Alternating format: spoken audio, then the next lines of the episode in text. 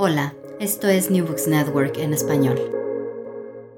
Bienvenidos a este episodio de NBN en español, la versión hispana de New Books Network. Esta entrevista cuenta con el apoyo del Semillero de Investigación en Literatura Latinoamericana, SILAT, de la Pontificia Universidad Javeriana. Mi nombre es Rodrigo del Río Joglar. Hoy tendremos la oportunidad de conversar sobre Humo un cosmopolitismo da perda, Ensayo sobre el fin del mundo de Mariano Siskin, traducido por Caio César Esteves de Souza y publicado por Saci Edições. Eh, este libro va a salir también en una edición en castellano en un libro próximo a publicar llamado Dislocaciones y fin de eso que fue y ya no es mundo. Crisis, transiciones e imposibilidades cosmopolitas. Mariano es profesor de lengua y literaturas romances y literatura comparada en Harvard University. Ha publicado el libro Cosmopolitan Desires, Global Modernity and World Literature in Latin America, en la colección Flashpoints de Northwestern University Press, y su versión castellana, Deseos Cosmopolitas, Modernidad Global y Literatura Mundial en América Latina, en la colección Tierra Firme del Fondo de Cultura Económica. Además, Mariano eh, cuenta con una novela que se llama Historia del Abasto, que está publicada por Adriana Hidalgo, editores, y eh, un próximo libro de poesía que se llamará eh, The Modernist Songbook. En el ensayo que comentaremos hoy, Mariano revisa las posibilidades y más aún las imposibilidades del discurso cosmopolita en los tiempos contemporáneos. Desde un examen de la crisis de los horizontes de justicia, emancipación y liberación en clave moderna, el ensayo se sumerge en las dificultades de la política para articular experiencias actuales de disolución y desplazamiento, en particular la enorme crisis migratoria que define nuestro presente. La literatura, material de análisis privilegiado del libro, opera menos como una potencia que como un espacio donde se signan nuestras incapacidades para dar forma completa, absoluta o total a un sujeto colectivo. Teodor Adorno dice, la totalidad es lo falso. El libro de Mariano diría tal vez, la totalidad es lo falso, pero no puedo parar de llorarla. Es un llamado acaso, pero que no invita a la acción ni a la inacción, sino a habitar una zona de duelo, en lo que nada está asegurado, pero sin la cual nunca podremos ver la extensión del mundo que hemos perdido. Bienvenido, Mariano. Muchas gracias, Rodrigo. Muchas gracias por la invitación. Eh, Mariano, quería partir eh, reflexionando un poco sobre, sobre el título, sobre, sobre el objeto de estudio que nos estás presentando y pensar cómo este libro, como este ensayo, es una reflexión sobre el fin del mundo. ¿Cuál es ese mundo que se acaba, ese mundo que finaliza del que estás hablando en tu ensayo? Sí, estamos, estamos hablando de un libro que fue publicado en, Brasil, eh, pero que yo originalmente escribí en inglés, em, en el contexto de la, de la Universidad Norteamericana y de la crisis de las humanidades y de las disciplinas humanísticas. Em, en general, pero en particular en la Universidad de Estados Unidos, em, y, que, y que tengo el privilegio de que haya sido traducido al portugués, así que en general voy a referirme a todos los términos y al título en, español, porque ahora, ahora está por salir eh, como parte de un libro que va a ser publicado en Argentina por probablemente por la editorial Beatriz Viterbo. Bueno, y yendo a tu pregunta sobre cuál es ese mundo que, termina. Em,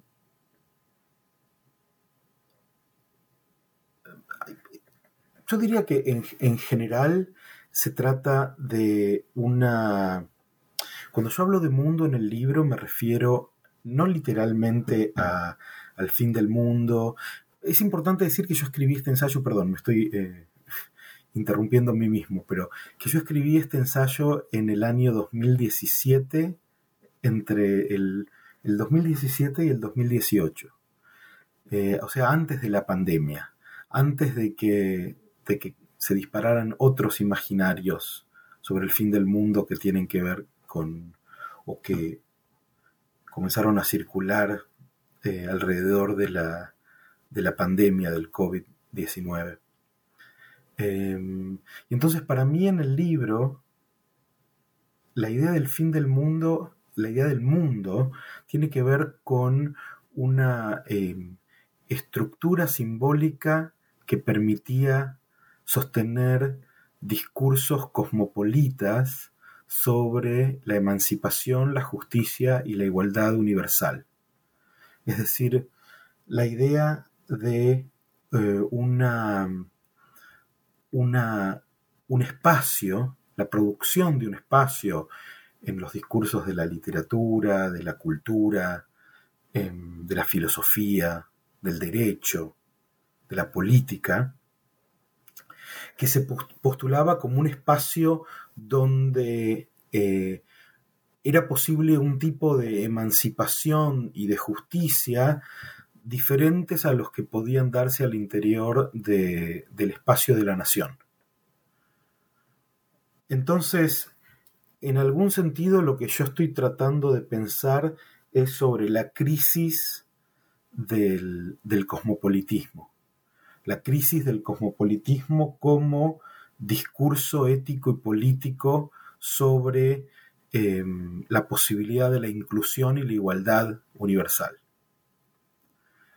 Em, y me interesa muy particularmente este fin del mundo en relación a las crisis de a las crisis migratorias contemporáneas y también en relación con una experiencia más generalizada de, pérdida em, y de imposibilidad y de frustración. Estamos, estamos grabando este... Em, yo estoy en, Cambridge, en Massachusetts, y, vos, Rodrigo, estás en, en, Santiago de Chile, donde hay un proceso, hay un horizonte abierto de expectativas de transformación social radical, eh, que es increíblemente interesante em, y novedoso. Eh, pero mi libro está escrito digamos, desde una posición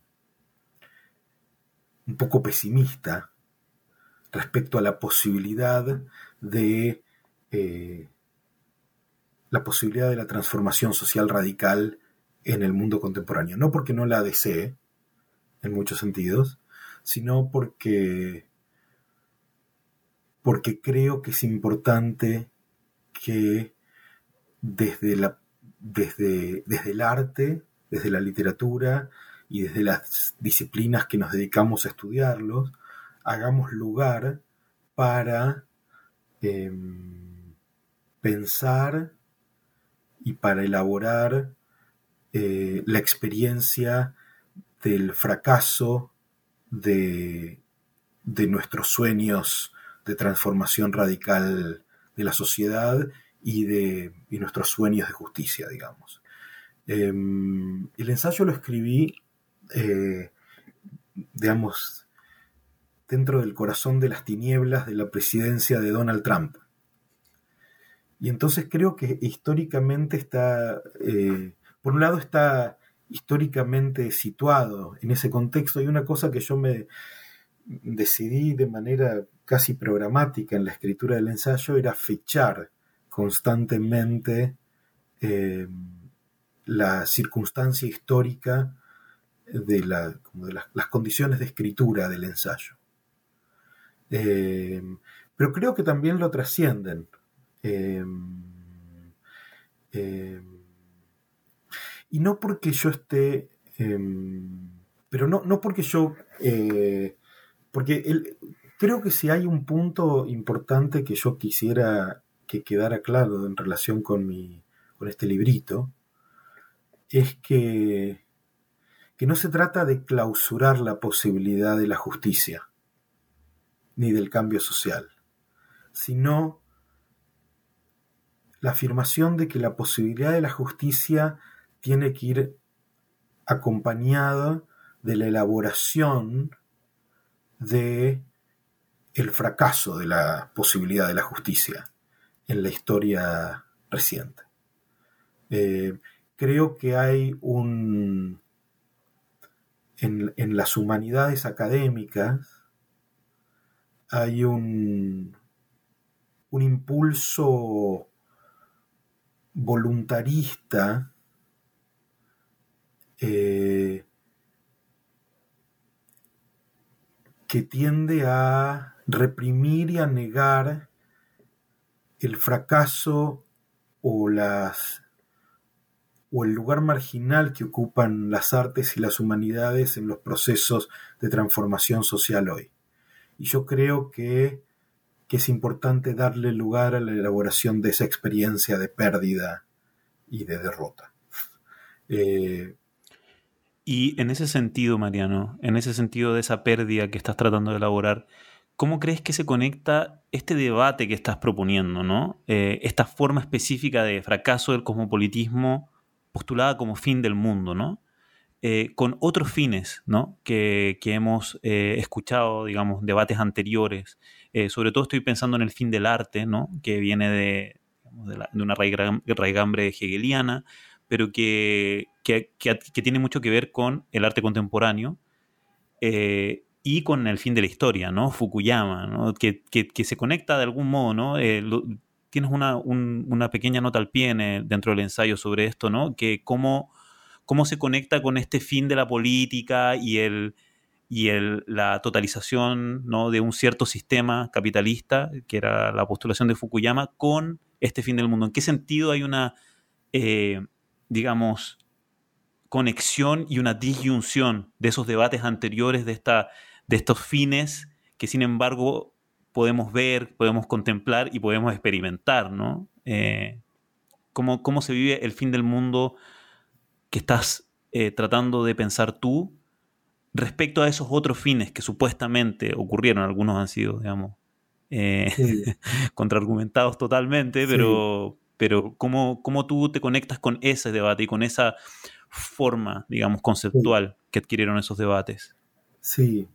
Em, sí, lo, que diría respecto de eso, lo primero que diría respecto de eso es que en, en mi ensayo, en mi librito, el, em, es como aclarar qué significa el fin del mundo. Em, de ninguna manera supone algún tipo de imaginario apocalíptico eh, ni mesiánico. Em, y, tampoco significa que, que, algo, que algo verdaderamente termine. Em, o sea, el fin, el fin no es un punto, un punto final, Em, sino más bien un, un impas y una transición. Es una, tiene una duración el, fin del mundo, porque lo que me interesa es, es la experiencia desde la perspectiva del arte y de la cultura, es la elaboración de la experiencia de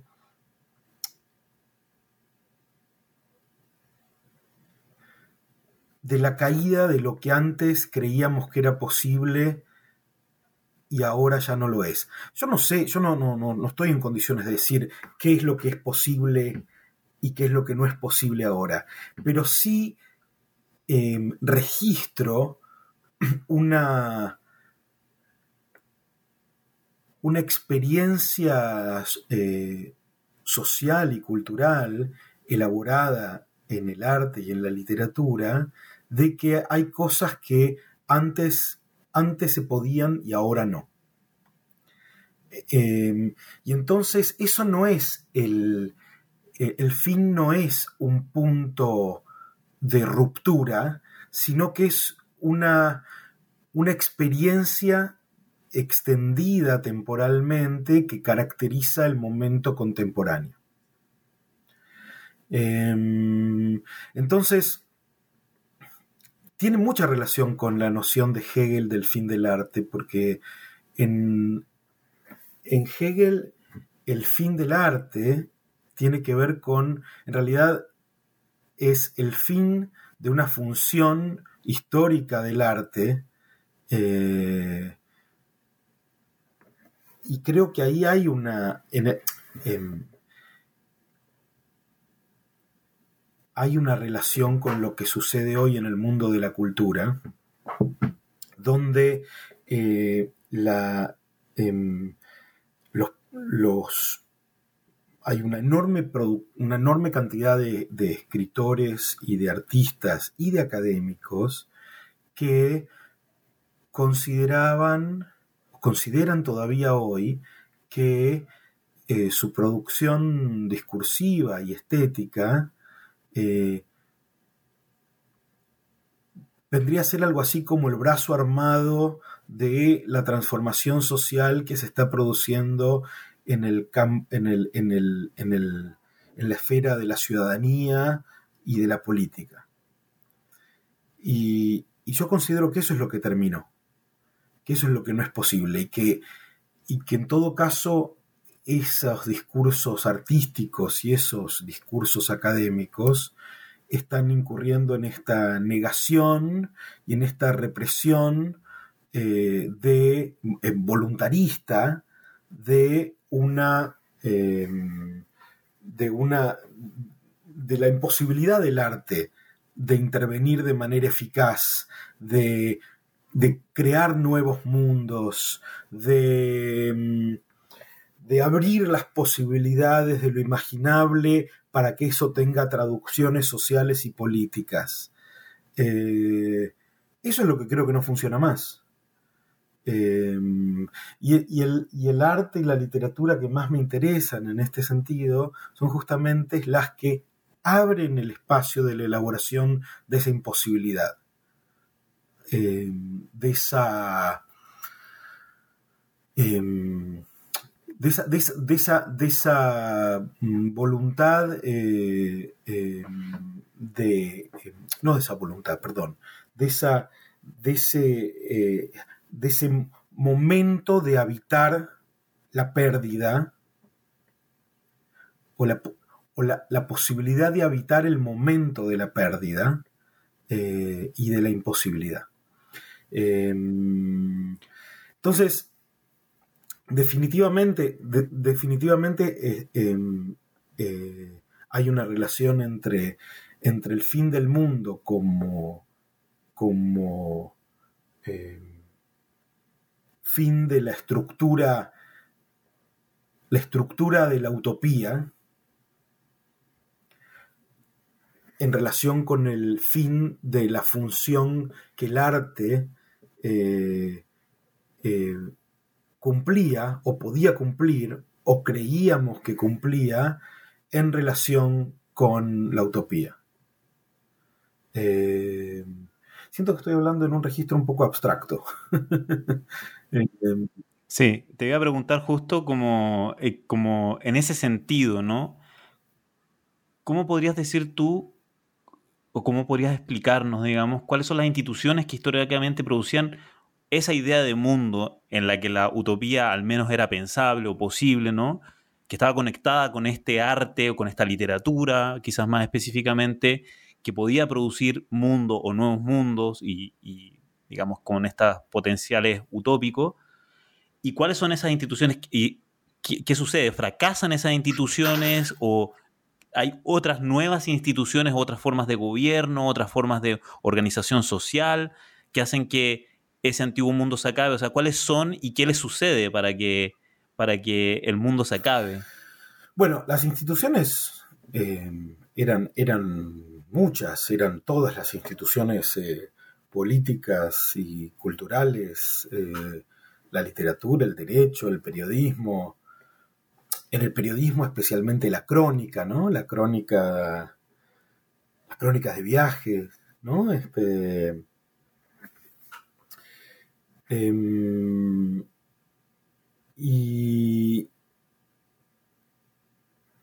yo creo que el, fracaso de, estas instituciones em, para, eh, para producir nuevos mundos tiene que ver con, eh, con la con el registro con el registro o la falta de registro de su eficacia eh, de su eficacia discursiva. Es decir en qué sentido los em, eh, la, literatura por ejemplo em, puede pensarse como un espacio en el cual se producen nuevas utopías que después son, eh, que expanden el horizonte eh, de lo imaginable eh, y que eso después pueda ser retomado por otros discursos, por otros agentes sociales y traducido en efectivas, em, efectivas eh, fundaciones de nuevas instituciones. Si lo pensamos en relación con las crisis migratorias, por ejemplo, que es el, punto que a mí más me interesa, porque esto, esto puede ser, trato eh, de no generalizarlo a, todos los aspectos de, los imaginarios discursivos y de la vida social y política. Si lo pensamos como crisis del discurso cosmopolita que tenía que producir, em, que era, digamos, el, espacio discursivo en el cual podían producirse nuevos imaginarios hospitalarios, donde se pudiese em, em, imaginar la, recepción de los migrantes, la acogida de los migrantes y su y la, apertura y la dislocación de la soberanía nacional en función de la llegada del migrante, nosotros vemos que la literatura y el arte sobre migrantes y sobre refugiados está lleno de imaginarios hospitalarios, eh, de, de, de, producción de imágenes y de figuras de la recepción y de la hospitalidad que existen solamente en el arte como, y que producen en el arte una suerte de em, eh, de, suplemento de lo, que, de lo que no sucede a nivel social y político. Es decir, eh, la preservación de, digamos, un cosmopolitismo de la hospitalidad al interior de los discursos académicos y de los discursos y, y de la y de la textura del arte y, el, y las imágenes de la literatura, eh, que, no, que, no, producen ningún tipo de, efecto en la reinante inhospitalidad que se vive en el mundo social. Eh, en todas las sociedades, en Chile, en Estados Unidos, en Argentina, en, Europa, eh, en todas las fronteras del mundo donde se registra eh, la experiencia de la inhospitalidad,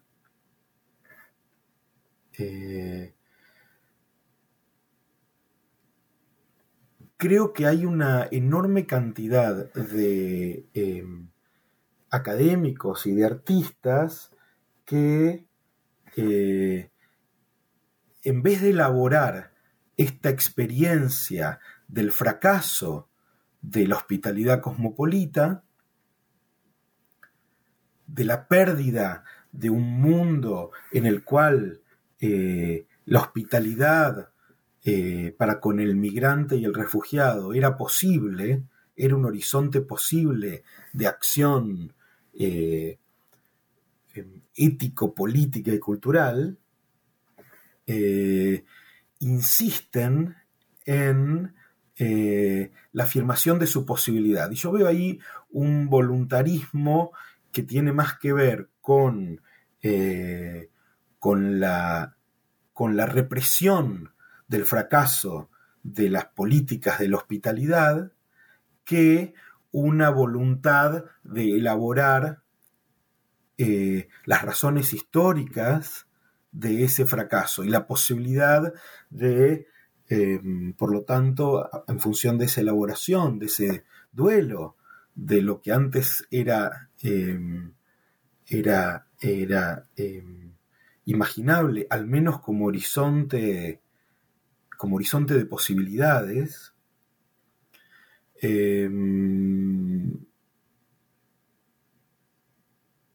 me parece que, bueno, justamente lo que decía antes, ¿no? Que eso es, eso es lo, que, lo, que, lo que mi ensayo se propone pensar.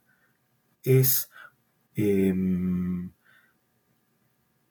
en relación con el fin del, arte, cuando el, arte y la literatura y el discurso de las humanidades eh, podía postular y podía creer en la posibilidad de em, una relación hospitalaria con el migrante que hoy no se registra en, ningún lado y que, y que esa pérdida es, la que merece ser pensada.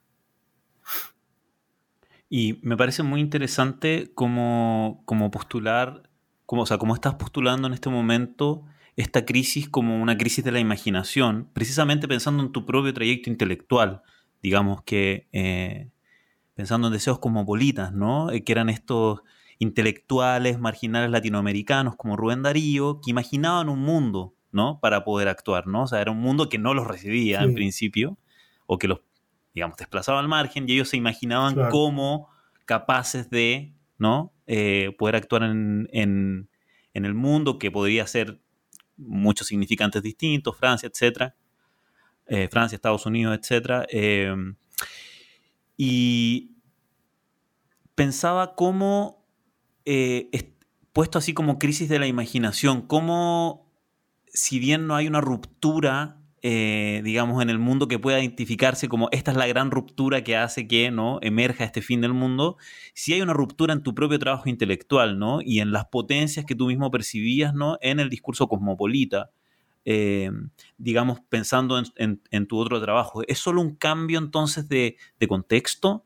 Eh, que estás trabajando con materiales más contemporáneos en relación a materiales que donde la utopía era, estaba completamente activa, digamos, o hay también una crítica y una autocrítica a tus propias reflexiones, ¿no? Sobre el modelo de cosmopolitismo que, eh, que, digamos, habías como postulado en ese, en ese primer libro, Bueno, yo creo que hay un poco de las dos cosas. Eh, por un lado, hay una afirmación respecto de que lo que yo eh, pensé en, en deseos cosmopolitas Em, no puede ser generalizable al momento contemporáneo. Es decir, que la euforia de los cosmopolitas latinoamericanos eh, y su confianza en la posibilidad de postular un mundo en el cual inscribirse hasta que su subjetividad eh, sea idéntica al universo todo y por lo tanto eh, eso suponga el fin de la exclusión, el fin de la marginalidad, la igualación de los, eh, de los cosmopolitas marginales latinoamericanos con sus, con sus pares este, de, de todos los rincones del mundo, eso que que era enunciable en ese momento, hoy ya no lo es. Es decir, no me parece creíble o, o decible hoy un discurso que eh, proponga eh, la igualdad universal. En todo caso, em, lo que me parece absolutamente creíble y necesario es un, discurso que eh, piense por qué antes podíamos creer en la posibilidad de la igualdad universal y hoy, eh, y hoy podemos desearla, podemos postularla como aspiración, pero no como eh, pero no como una experiencia eh, como una experiencia que no sea contemporánea. Eh, contemporaneidad y justicia e igualdad parecen ser eh, términos contradictorios entre sí. Y entonces, no porque no sea deseable, y no porque no tengamos que seguir eh, tratando de construir proyectos que vayan en esa dirección, sino porque no podemos ir en esa dirección sin pensar en que, sin pensar los fracasos que hoy la vuelven tangiblemente imposible. No imposible. Em,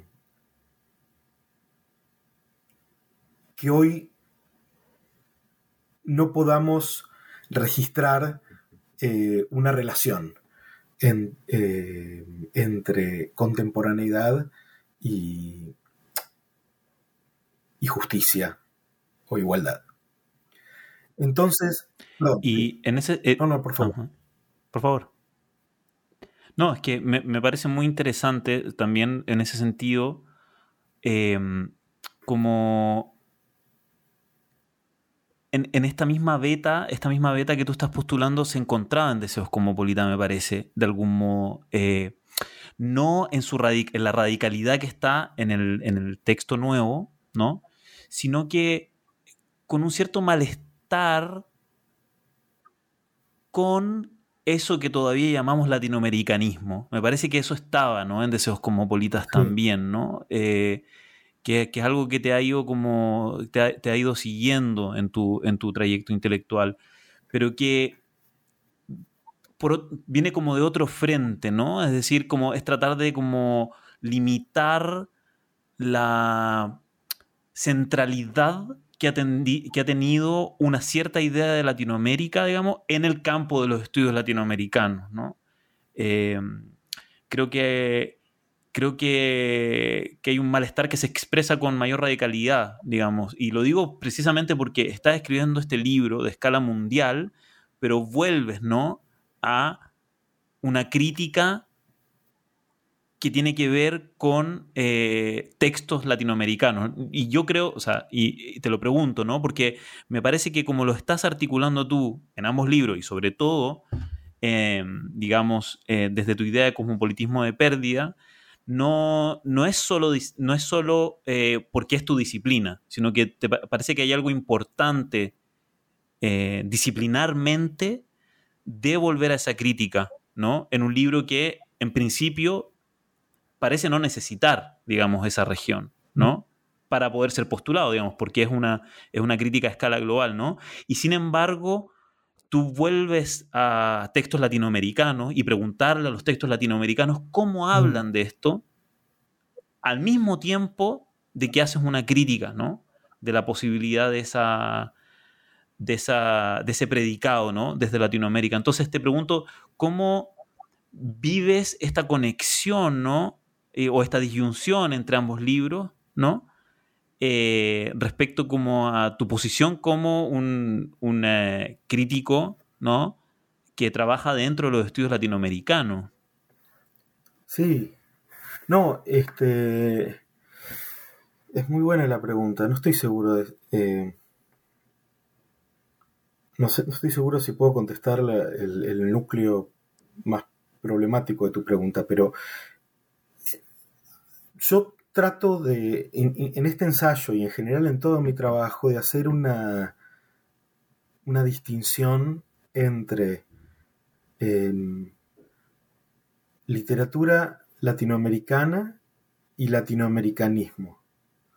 El latinoamericanismo es una, una ideología particularista eh, que funciona al interior del campo de los estudios latinoamericanos, eh, que, que, está convencida de la, de la diferencia, de la, de la, de la naturaleza diferencial y de América de la cultura latinoamericana y que sostiene un,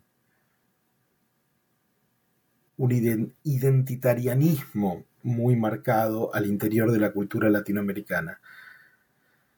No me identifico mm, para nada con esta tradición al interior de los estudios latinoamericanos, pero me interesa muchísimo eh, América Latina y el lugar histórico de América Latina en relación con, eh, con la larga historia de, eh,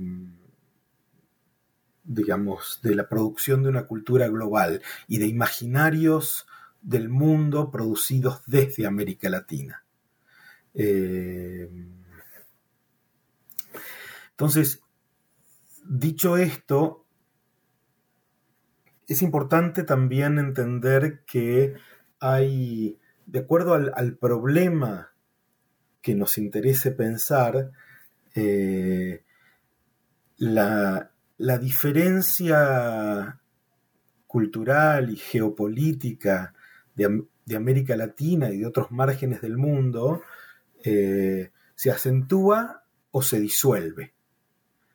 Eh, en relación con, con la experiencia contemporánea de de la pérdida de la posibilidad de, de la justicia y la emancipación, digamos, universal. Eh, en relación con, eh, con, la, con la pérdida de la, de la de la estructura discursiva de la utopía y de su funcionalidad al interior de la cultura, creo que hay una... que la situación diferencial de América Latina se disuelve en ese sentido, porque esto es una experiencia global, es una experiencia obvia, pero que tiene eh, formulaciones articulaciones locales diferentes en, en, diferentes culturas, en diferentes culturas y en diferentes eh, momentos históricos. Entonces, bueno, mi formación, eh, eh, lo que más conozco tiene que ver con las tradiciones culturales y estéticas e intelectuales latinoamericanas, y entonces en mi ensayo elijo, elijo trabajar esta experiencia de pérdida global en producciones discursivas em, particulares eh, producidas en relación con América Latina. No producciones culturales latinoamericanas, en un sentido latinoamericanista. Yo no sé si Bolaño eh, que es el escritor del que me ocupo en este ensayo, eh, es un escritor latinoamericano. Es un escritor que escribe en relación a tradiciones culturales y experiencias históricas latinoamericanas. Pero no estoy tan seguro de que la literatura que él produce sea literatura latinoamericana. Y eso lo vuelve especialmente interesante para mí. Em, no sé si esto responde a tu pregunta.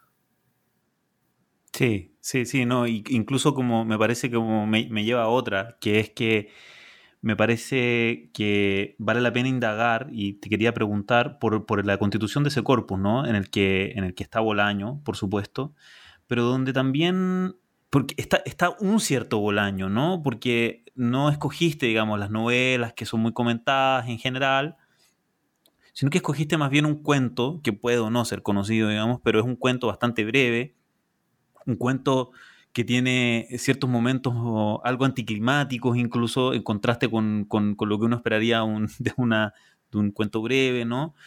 Em, y hay algo respecto como a la selección de otros momentos, ¿no? De, tu, ensayo que, quiero preguntarte por la forma, ¿no? Es decir, partes también con, con esta especie de, con esta mm, pequeña cita a Elizabeth Bishop, ¿no? A One Art, que, donde dices que, donde dice Bishop, perdido ciudades, hermosas, ¿no? Y más vastas, ¿no? Algunos reinos que yo, eh, de los que yo fui dueña, ¿no? Dos ríos y un continente. Y eso es parte también de un poema mm, bastante breve de ella, ¿no? A pesar de que, a pesar de que es muy conocido, es un poema breve, también contenido, ¿no? Eh, está también este momento del, coyote, ¿no? Que, que, pierde el suelo, ¿no? Que es un momento también muy breve de una caricatura. Entonces, hay algo respecto como, casi como hay una cierta contención, pero también hay un cierto momento de lítote, ¿no? De understatement también, ¿no? De contener, pero también hablar del fin del mundo, pero voy a hablarlo desde este cuento pequeño, ¿no? Entonces, me parece muy interesante para empezar a hablar de la forma de este ensayo que nos, que nos estás eh, eh, ofreciendo, digamos, eh, regalando, que, que, tiene que ver con, con esas formas que son o de tono menor, digamos, o, a veces imperfectas, como quizás es el cuento de Bolaño, ¿no? O estos momentos breves, estos chispazos, ¿no? Que aparecen en la mitad de una caricatura que puede ser el coyote y el corre caminos, ¿no? Cuando el coyote, digamos, pierde el suelo, ¿no? Que es una cosa que además todos conocen, ¿no? Que tiene, tiene un poco este gesto de, cultura popular. Entonces te quería preguntar, ¿por qué hay una atracción a esas formas, ¿no? Y bueno, y el poema de Bishop es una, es una gran lítote, ¿no? Como el, arte de perder no es tan difícil de dominar, ¿no? Como, como si, digamos, hay una forma de leer ese poema como, una gran ironía también, ¿no? Entonces, ¿por qué te atraen estas formas para hablar de este problema? ¿Qué es lo que, es lo que hay en estas formas? Eh, no son marginales, pero sí de, tono menor en contraste, por ejemplo, con la novela, ¿no? Que, bien mm. podrías haber eh, eh, utilizado. Sí, es una reflexión súper interesante la que estás haciendo respecto de la, de la extensión y de, la brevedad y de lo y de las formas contenidas. No se me había ocurrido. Em, sí me interesa, digamos, eh, que son textos em, una diferencia, ¿no? Cuando yo, em, tanto Elizabeth Bishop como Bolaño son escritores de la pérdida, para mí. Eso es una de las ideas del ensayo, ¿no? Entonces, eh, me interesa mucho esta literatura que eh, se anima a mirar de frente la experiencia de la pérdida, la experiencia de la derrota y de la imposibilidad, sin tratar de forzar su redención o su, su trascendencia, sino, como decía antes, eh, escribir desde la experiencia de la pérdida, habitar el momento de la pérdida. Me parece que Bolaño es un escritor em, es un poco arbitrario esto, ¿no? Pero este, casi que eso podría, es una idea que puede, eh, que describe toda la literatura de Bolaño. Em, y entonces elegí un. elegí por razones. por razones sustanciales y razones estratégicas concentrarme sobre este cuento que se llama El Ojo Silva, porque por un lado es un cuento que yo creo que condensa, es casi como una miniatura eh, de la obra de Bolaño toda. ¿no? De la, de la, de la, y que, y que sobre todo produce una serie de desplazamientos que son muy originales en relación a, em, a lo que yo llamo cosmopolitismo de la pérdida. Porque comienza con la pérdida, la pérdida de Chile, la pérdida del hogar, la pérdida de, de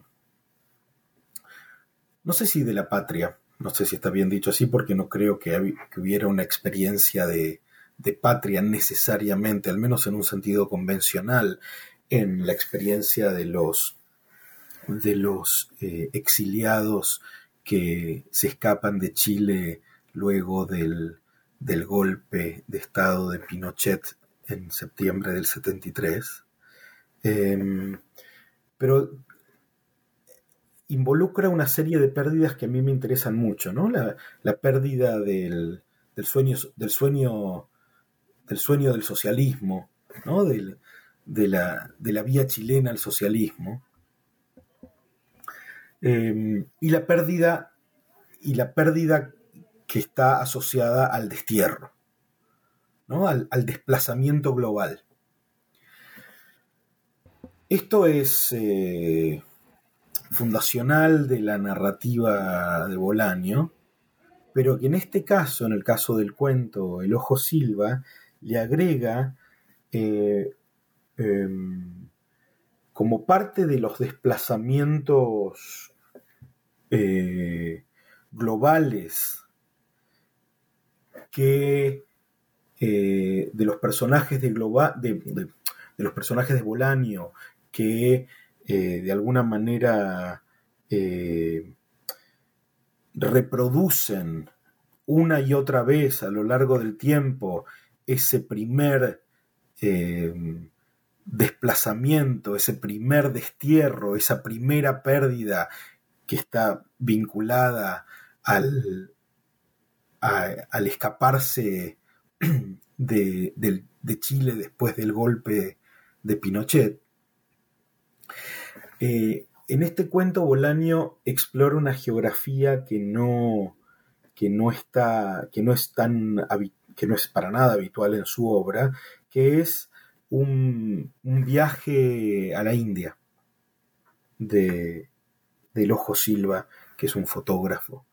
Y la em, y, y coloca a este personaje en situación de salvar a dos niños indios de su castración ritual, que se produce en un contexto ambiguo entre un, eh, una castración religiosa ritual y su, la explotación de estos niños en contextos de turismo sexual, ¿no? que son después abusados en, en, burdeles para turistas extranjeros. Y entonces Bolaño coloca al, a este personaje, al Ojo Silva, en situación de eh, salvar a estos niños de la castración y de su abuso posterior. Y entonces yo ahí lo que, lo que leía de una manera que, era muy propicia para, para, el problema que a mí me interesa pensar en el ensayo, que es el, el fin del cosmopolitismo y la necesidad de reconceptualizar el cosmopolitismo en relación con lo que decía antes, con los imaginarios modernos y modernistas del cosmopolitismo como discurso eufórico sobre la salida al mundo y la conquista del mundo y la inscripción de estos cosmopolitas latinoamericanos en el mundo, me interesaba mucho pensar el cosmopolitismo como la errancia y el desplazamiento de quienes no tienen dónde inscribirse.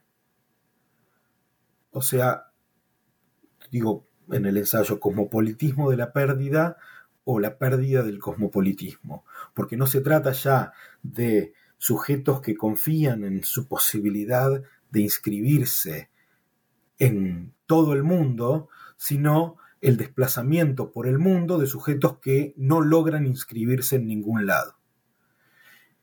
Entonces, em, en el cuento se da un momento, bueno, no quiero anticipar, o sea, seguro que todos los que están escuchando esto ya leyeron el cuento de, de Bolaño, y si no, les recomiendo que vayan corriendo a leerlo ahora mismo, pongan pausa, vayan a leer el cuento de Bolaño y vuelvan o, no vuelvan, porque vale la pena mucho más el cuento de Bolaño que cualquier cosa que esté diciendo yo. Em, pero, pero se da una situación donde eh, se yo propongo que el cuento confronta dos modelos de, cosmopolitismo eh, diferentes. Por un lado, el cosmopolitismo kantiano, ético-político, del ojo Silva, que cree que puede eh, redimir, liberar, salvar a estos, em, a estos sujetos infantiles de la opresión eh, ritual y sexual. Bueno, no quiero decir qué es lo que pasa, pero em, el ojo Silvia tiene que confrontarse, confrontar el, el fracaso de esta posibilidad cosmopolita o de la posibilidad de este tipo de cosmopolitismo moderno, cosmopolitismo como, de nuevo, forma de la justicia universal. Y en cambio, entonces yo propongo que sirve este personaje y este cuento para pensar un tipo de cosmopolitismo que, que resulta de la imposibilidad de inscribirse en el mundo que supone ser mundial en un sentido negativo, ser universal en un sentido no eufórico y liberador, sino en, em, en función de la imposibilidad de estar en el mundo. De ser mundial en función de la imposibilidad de estar en el mundo, de habitar el mundo de manera plena. Em, entonces, la verdad es que la, lo que, lo que en tu pregunta es lo que, lo que tu pregunta es una pregunta por la por la brevedad. Yo lo pensé cuando elegí este texto como una como un problema de condensación. Como en este texto, creo que, esto que yo estoy contando en relación con este cuento de Bolaño, del Ojo Silva, em, se puede leer de diferentes maneras en toda la obra de Bolaño. Eh, el problema de la pérdida y el problema de todo lo que ya no es posible después del 11 de septiembre de 1973. Eh, y, y, los efectos que, que el 11 de septiembre de 1973 tiene en todos los personajes de Bolaño, no importa dónde estén y no importa por dónde estén errando, digamos, por dónde estén, cuál sea el escenario de su desplazamiento y su dislocación. Pero este cuento lo, condensaba de manera muy eficaz. Ahora, cuando, cuando yo incluyo imágenes de, del coyote y del correcaminos, eh, en realidad lo que estoy tratando de hacer es lo, opuesto, digamos, el coyote me parece la, mejor imagen de, eh, de la literatura, del escritor y, de la, y del intelectual que eh, no es capaz de confrontar la pérdida y el fracaso. El, coyote es este, es este personaje que no registra eh, su fracaso de atrapar al correcaminos, ¿no? que, que la imposibilidad constitutiva de su relación con el correcaminos no produce ningún tipo de efecto en su subjetivación, en su en su producción, digamos, discursiva. Este, entonces hay una, un momento del ensayo en el cual yo incluyo un, cuadro, en el cual, que es el típico momento en el cual el coyote está persiguiendo al correcaminos y eh, llega hasta un acantilado y sigue corriendo. Y entonces em, no se da cuenta que ya no tiene, que está en el aire, y entonces sigue haciendo los movimientos, los, los movimientos de correr en el aire, y que por un momento eso lo sostiene, hasta que mira hacia abajo, se da cuenta de que está eh, parado, digamos, en el aire, en el vacío, y ahí es donde cae. Y yo lo que digo es que en relación con eh, el discurso de la utopía, que puede ser la utopía cosmopolita, o la utopía de la, de la justicia universal, o la utopía del, bueno, del, de la hospitalidad cosmopolita,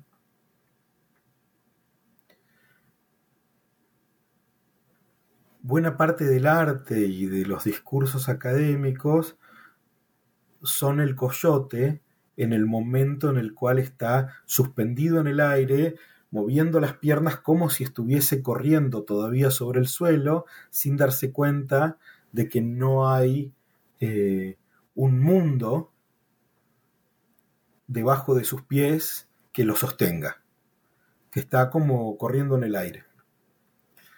Em, bueno, eso. Entonces, digamos, el coyote sería como una suerte de, de modelo estético e intelectual que sería lo opuesto de Bolaño y de Elizabeth Bishop. Y quería volver justamente un poco a esta idea de cómo, cómo esta eh, literatura y estos momentos ¿no? Eh, culturales, estas superficies culturales ¿no? que estás proponiendo, te proponen también figuras, ¿no? Y tú remapeas el, el, cosmopolitismo utopista, eufórico, al discurso un poco de los exiliados, ¿no? En contraste con el cosmopolitismo de la pérdida que remapeas con la orfandad. Y ese gesto conceptual hay que, yo creo que vale la pena preguntarlo, ¿no? Porque en principio, ¿no?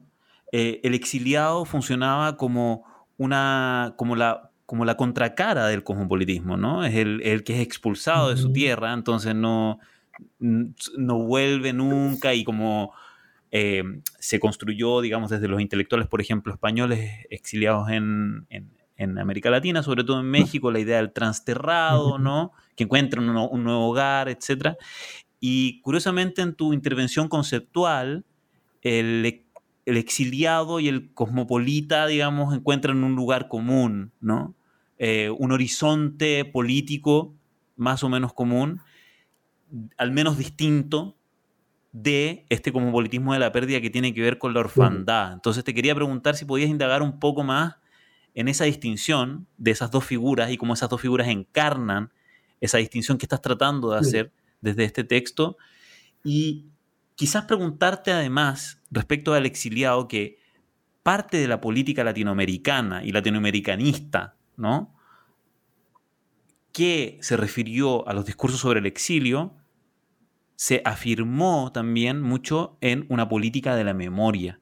Entonces, si afirmamos esta nueva forma de intervención intelectual que tiene que ver con el cosmopolitismo de la pérdida y con la orfandad, ¿cuál sería esa política, ¿no? Si es que existe acaso. ¿no? Eh, intuyo evidentemente que tiene que ver con, un poco con la melancolía que tú nos decías, pero me gustaría como preguntarte directamente, o sea, como, como si hay una especie como de distanciamiento también, ¿no? De eh, la forma tradicional en la que se constituyó el discurso de izquierda respecto a los discursos de la memoria. Entonces, ¿cómo funciona esa distinción con esa figura? Y cómo se relaciona con, las políticas que han estado tan juntas, ¿no? Eh, entre exilio y memoria. Pues son dos preguntas muy...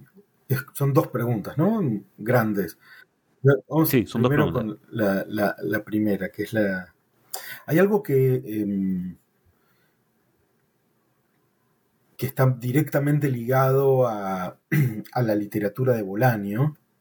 Eh, mi ensayo no es un ensayo sobre Bolaño, es un ensayo con Bolaño,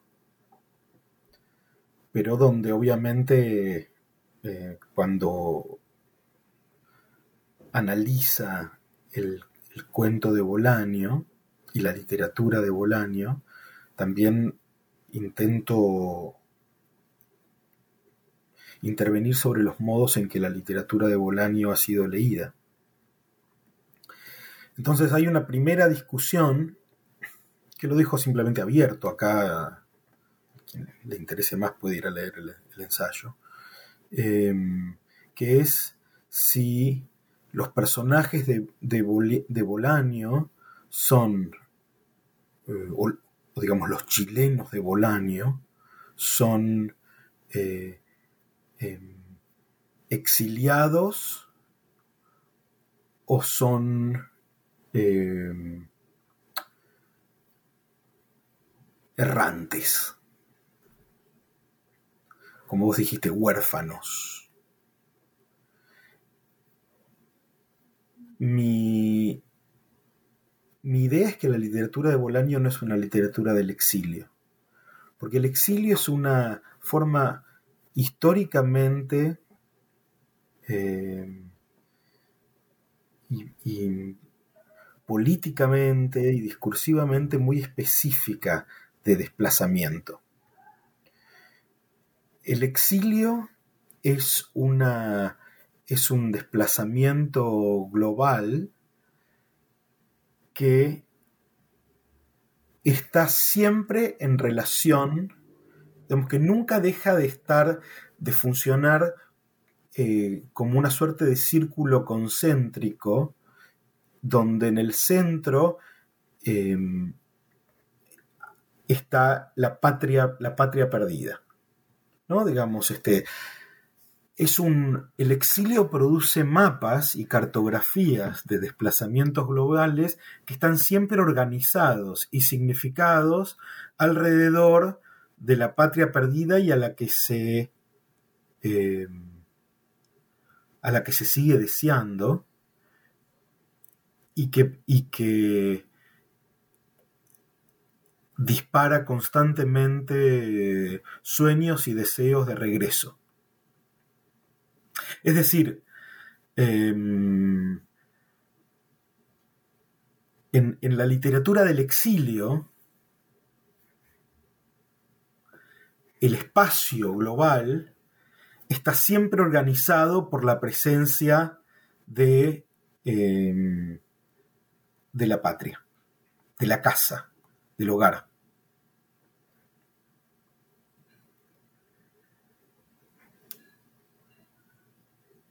Yo creo que em, entonces eso, eso eso me interesa, me interesa menos y yo no creo que eso sea lo que está pasando en la literatura de Bolaño.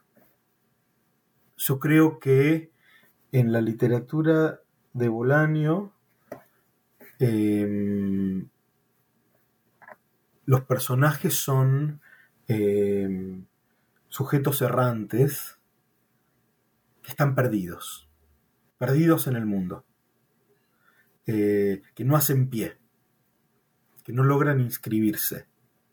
El exiliado siempre logra inscribirse, se inscribe en relación a la casa perdida, a la que se sueña volver, ¿no?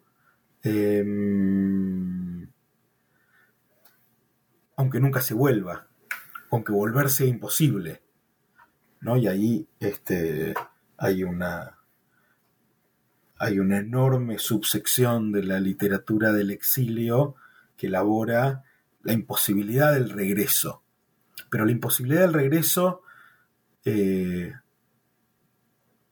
es increíblemente productiva en su significación de los desplazamientos globales.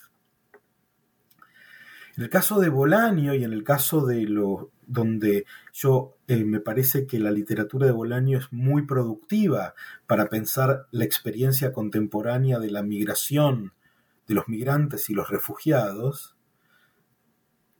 es que no hay sueño de regreso, que ya no hay una suerte de em, em,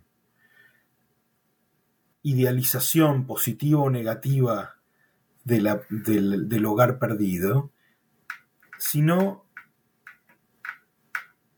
puro estar perdido, donde la pérdida tiene un doble sentido. Em, el literal, digamos, de, de la pérdida de la pérdida de la posibilidad de la inscripción, de la pertenencia, y el estar perdidos, este, de no encontrarse, digamos, la imposibilidad de la identidad que supondría la coincidencia de em, uno con uno mismo. Entonces, em, ahí es donde yo creo que hay una,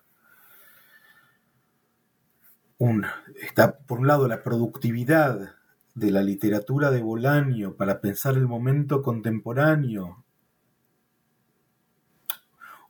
o la productividad de las formas de la literatura de Bolaño como formas de pensamiento sobre el mundo contemporáneo y eh, em, y a la vez esta posibilidad de distinguir, eh, digamos, de historizar desplazamientos de sujetos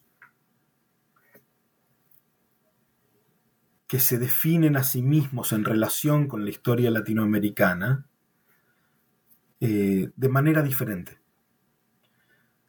Donde lo entonces lo que yo estoy escribiendo no tiene nada que ver con los exiliados chilenos eh, en Suecia o los argentinos en Francia eh, o lo que sea de la década del 70 eh, cuyo cuya subjetividad está definida por la posibilidad del regreso y de la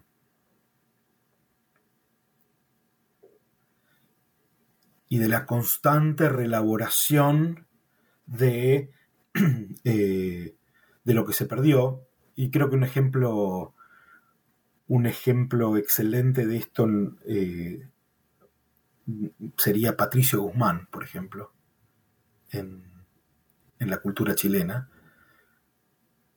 ¿No? Como para ponerle nombre a las cosas, ¿no? Eh, por un lado, Patricio Guzmán, y por otro lado, muy diferente, opuesto en muchos sentidos, Bolaño. Eh, eso, eh, para, para, volver sobre mi interés sobre Bolaño en la distinción entre orfandad y errancia. El exiliado no es un huérfano. El exiliado es, eh, es un hijo que, busca recuperar a, la madre. Eh, el, el, errante, el sujeto errante de Bolaño es, es un huérfano que perdió la posibilidad del, del sentido de su desplazamiento. En este sentido, te quería preguntar, Mariano, ¿cómo en ese texto de Bolaño y en la obra de Bolaño ¿no? se propone una política diferente? ¿no? Te había preguntado por cómo en el exilio había surgido en América Latina, sobre todo, eh, una pregunta por las políticas de la memoria. Si no es la memoria, ¿qué es lo que propone, digamos, esta, esta forma literaria? Yo creo que en, en, la literatura del exilio eh, está muy bien lo que vos subrayás. Eh, hay una política de la memoria y también hay una política del regreso. Eh, del regreso de la democracia, del, regreso a casa, del encuentro. Hay una política de la política, hay una confianza en la política como espacio eh, de, de producción de sentido sobre la historia. Esto es lo que no existe en Bolanio. Yo creo que la respuesta a tu pregunta es, en, en Bolanio hay un enorme escepticismo respecto de la política. Eh, hay una, una, un pensamiento sobre el fracaso de la política como espacio de producir significación sobre la historia. Em, y, la, la melancolía radical constitutiva del mundo de Bolanio em, supone una, bueno eso no este una un descreimiento de la política.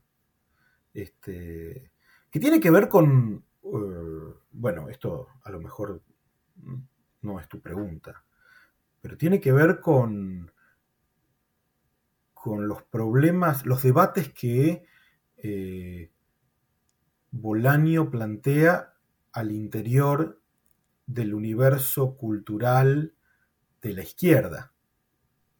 Eh,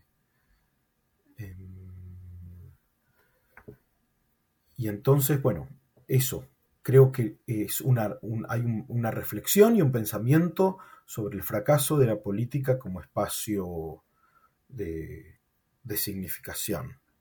Eh, y, nada, nada en, su lugar, un vacío. ¿Y, ¿Y por qué en ese sentido encuentras como que es productivo volver a estas categorías freudianas que la izquierda ha explorado, ¿no? De duelo y melancolía. ¿Por qué te pareció productivo em, reponer, digamos, esas categorías para poder describir esta subjetividad que está propuesta en la literatura y que, como nos estás proponiendo ahora y propones hacia la parte final del ensayo, me parece, em, como se hace una traducción política ¿no? de, esta subjetividad que está registrada en la literatura eh, a la política de izquierda. Entonces, como, ¿por qué te parece importante para hacer esta traducción entre eh, producciones literarias, digamos, y eh, configuraciones político-sociales? ¿no? ¿Por, qué, ¿Por qué volver a las categorías de duelo y melancolía? ¿O qué encontraste ahí, digamos? Sí, a mí, a mí, bueno, no quiero resumir el ensayo, pero digamos, yo planteo en el final del ensayo una polémica con, con Freud, con el texto Duelo y Melancolía, em, porque Freud, em, en mi opinión, produce una estructura excesivamente binaria y opositiva entre la experiencia del duelo y la experiencia de la melancolía, donde el, lo que está pensando es a, es el, la, pérdida, ¿no? y a un sujeto de la pérdida, y donde el, el sujeto del duelo es un, un, sujeto de la pérdida exitoso, porque es capaz de eh, desplazar su libido hacia un nuevo objeto de deseo. Eh, y, reconstituirse como sujeto deseante. Y el sujeto de la melancolía, eh, Freud lo presenta de manera eh, como notablemente patologizada, ¿no? Este, como un sujeto narcisista demasiado embebido de su pérdida y que por lo tanto no es capaz de eh, elaborar esa pérdida y producir ese desplazamiento libidinal hacia, hacia nuevos proyectos, por decirlo de alguna manera. Y entonces a mí lo que me interesa mucho es ese momento melancólico, no como... Me interesa mucho pensar los momentos de, superposición del duelo y de la melancolía, no pensarlos como hace Freud de manera tan binaria y como opuestos, sino me, me interesa mucho pensar los momentos melancólicos del duelo, los momentos en los que el duelo no es posible, en los que, los que dar cierre a la experiencia, dar un cierre a la experiencia de la pérdida, no es posible. No es posible porque la pérdida es inconmensurable, la pérdida de la política, la pérdida de la utopía, la pérdida de, de la posibilidad de la justicia, este, son pérdidas que tal vez no se pueden superar y que por lo tanto hay que poder absorber y poder eh, quedarse, como, como, decía antes, habitar ese momento de, la, de pérdidas tan constitutivas de nuestra subjetivación política. Em, o porque se trate de un pensamiento más temporal. Es decir, hay que poder pensar, tal vez el duelo sí sea posible.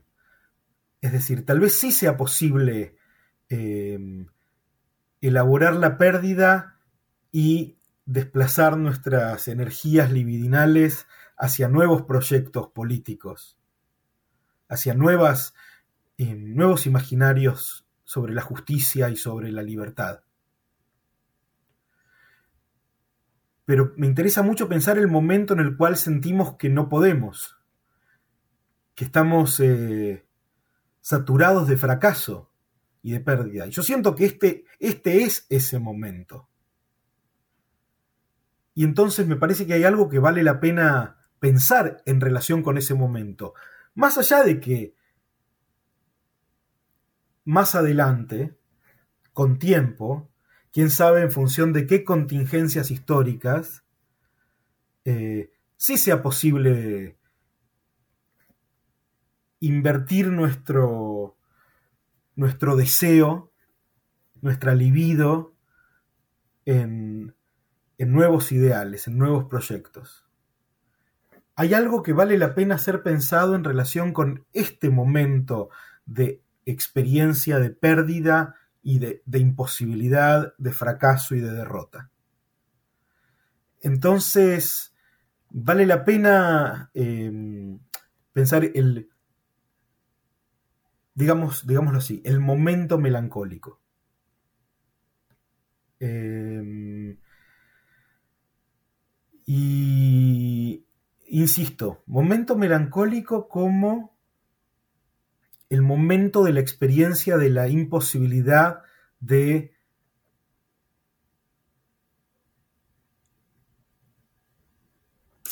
em, de dar por cerrado el periodo de la experiencia de la pérdida.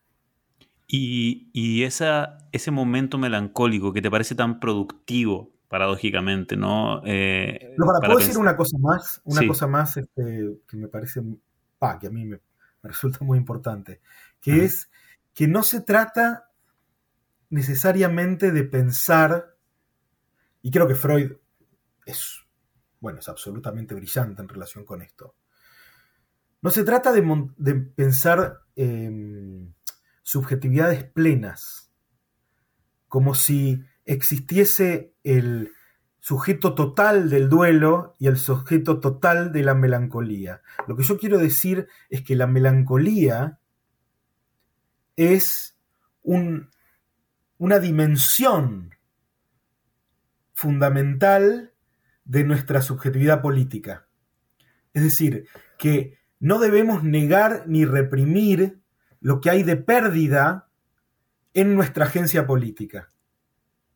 Es decir, en ningún sentido mi ensayo propone la, desmovilización o la, renuncia o la retirada de la escena política, sino que lo que propone es reconocer en nosotros, reconocer en nuestra subjetivación política lo que hay de pérdida, de imposibilidad, de fracaso, de falta. Em, y yo creo que esto es algo que está muy ausente del discurso político contemporáneo, del discurso de izquierda, em, que está eh, como saturado de voluntarismos eh, y de negación y de represión. Y entonces lo que a mí me parece que es fundamental, si es que algún si es que estamos en condiciones de reconstruir y de reimaginar proyectos de emancipación, de justicia y de igualdad universales, es hacerlo desde el reconocimiento de todo lo que fracasó, de todo lo que no fuimos y no somos capaces de hacer y de concretar. Y ese momento, ese momento melancólico, de nuevo, que te parece tan que te parecía tan productivo cuando terminaste de escribir el ensayo, ¿no? El 2018, eh, luego de como las crisis contemporáneas, la, la agudización, digamos, incluso de la crisis migratoria por el COVID, ¿no? Sí. Eh, y el coronavirus también como una nueva crisis, un nuevo fin del mundo, una nueva forma de desestructurar las formas de predicar simbólicamente ¿no? en, el mundo contemporáneo, ¿te parece que esta reflexión eh, se ha radicalizado en ti o, o, cómo se ha disminuido después de esta pandemia? No, ninguna de las dos. ni, ni se radicalizó ni se disminuyó digamos, eh, em, se mantuvo igual, igual de, bueno, en Estados Unidos em, los casos de violencia racial, por ejemplo, eh, y, la, y las demandas, las demandas melancólicas de justicia racial, eh, no se vieron afectadas, digamos, este, por, por eh, la pandemia. se mantienen como perfectamente estables en, su cantidad y en su y en su calidad, digamos, en su en las formas de violencia contra los otros que motivaron mi ensayo, siento que no... La naturaleza de mi reflexión no se vio alterada, digamos, por la, por la pandemia. Eh, y si, si, me permitís un momento confesional, eh, creo que no hay en el horizonte, en mi horizonte debiera decir, no en el horizonte, en mi horizonte algún tipo de evento que sea capaz de arrancarme de esta de, esta experiencia de habitar el momento, un momento melancólico, digamos. Este, eh, no por ahora, pero hay una, hay una expresión muy linda de em, Ernst Bloch que habla de, en inglés, la, escribí alguna vez, que se llama de hopeless hope, ¿no? Como de esperanza desesperanzada, o, o, desesperanza esperanzada.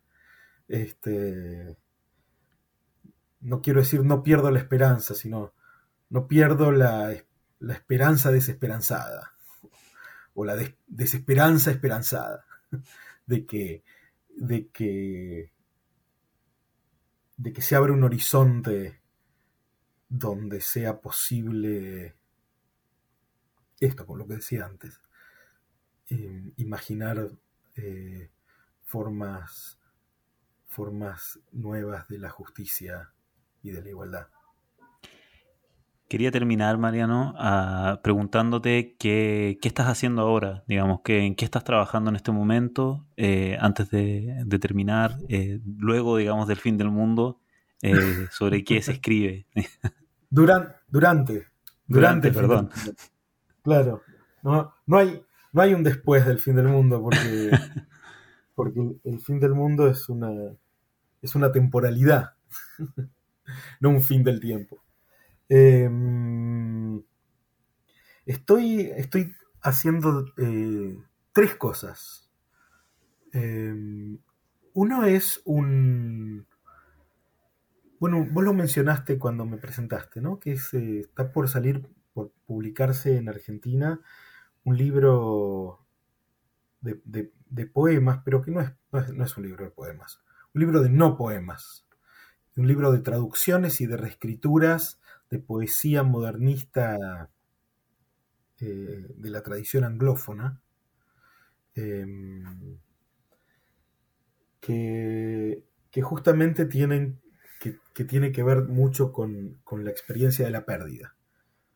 Eh, así que es como una suerte de, traducción de estas ideas y de esta línea de reflexión eh, a, la, como la, la práctica de la escritura creativa. Y después estoy, estoy por, terminando y por publicar un libro que vos también mencionaste, que incluye este ensayo sobre, sobre el cosmopolitismo de la pérdida, em, que trata justamente de, que, que, incluye los textos que no salieron publicados que no fueron reunidos en libro y que casi, casi ninguno fue publicado en español, eh, digamos, donde trazo este arco que va desde, desde mi libro eh, Deseos Cosmopolitas a el fin del cosmopolitismo, o sea, em, textos, textos que no son nuevos, pero que pero que están armados para em, em, trazar este arco, este arco de la pérdida, de la experiencia de la pérdida en relación con los discursos cosmopolitas, digamos desde finales del siglo XIX hasta comienzos del siglo XXI. Y, el, y, lo, y el tercer, y, lo tercero es un, es un libro en el cual pienso sobre todas estas cosas que conversamos hoy. Algo adelanté de esto cuando hablé sobre crisis migratorias y de refugiados, y que es justamente pensar esta, estos problemas muy específicamente en relación con la pregunta de qué puede hacer el arte y la literatura y, y el discurso académico e intelectual eh, de las humanidades en relación con, con estas crisis migratorias. Mi respuesta es nada, pero me interesa elaborar esa respuesta. Muchas gracias Mariano, te agradezco mucho tu generosidad por compartir, eh, digamos, tu trabajo y por, eh, por ahondar también en este, en este ensayo que, al parecer está siendo más productivo, digamos, por, el, por las futuras escrituras que estás produciendo. Eh, si quieres leerlo, vuelvo a repetir, se llama Humo Cosmopolitismo da Perta y está en Saci Edições y también, eh, como bien dijo Mariano, va a salir eh, publicado prontamente en español junto a otros artículos de Mariano con el nombre Dislocaciones y fin de eso que fue y ya no es mundo, crisis, transiciones imposibilidades cosmopolitas. muchas gracias Mariano, te agradezco mucho haber compartido con nosotros. Muchas gracias por, por leerme y por invitarme a conversar sobre estos temas. Gracias por escuchar New Books Network en español.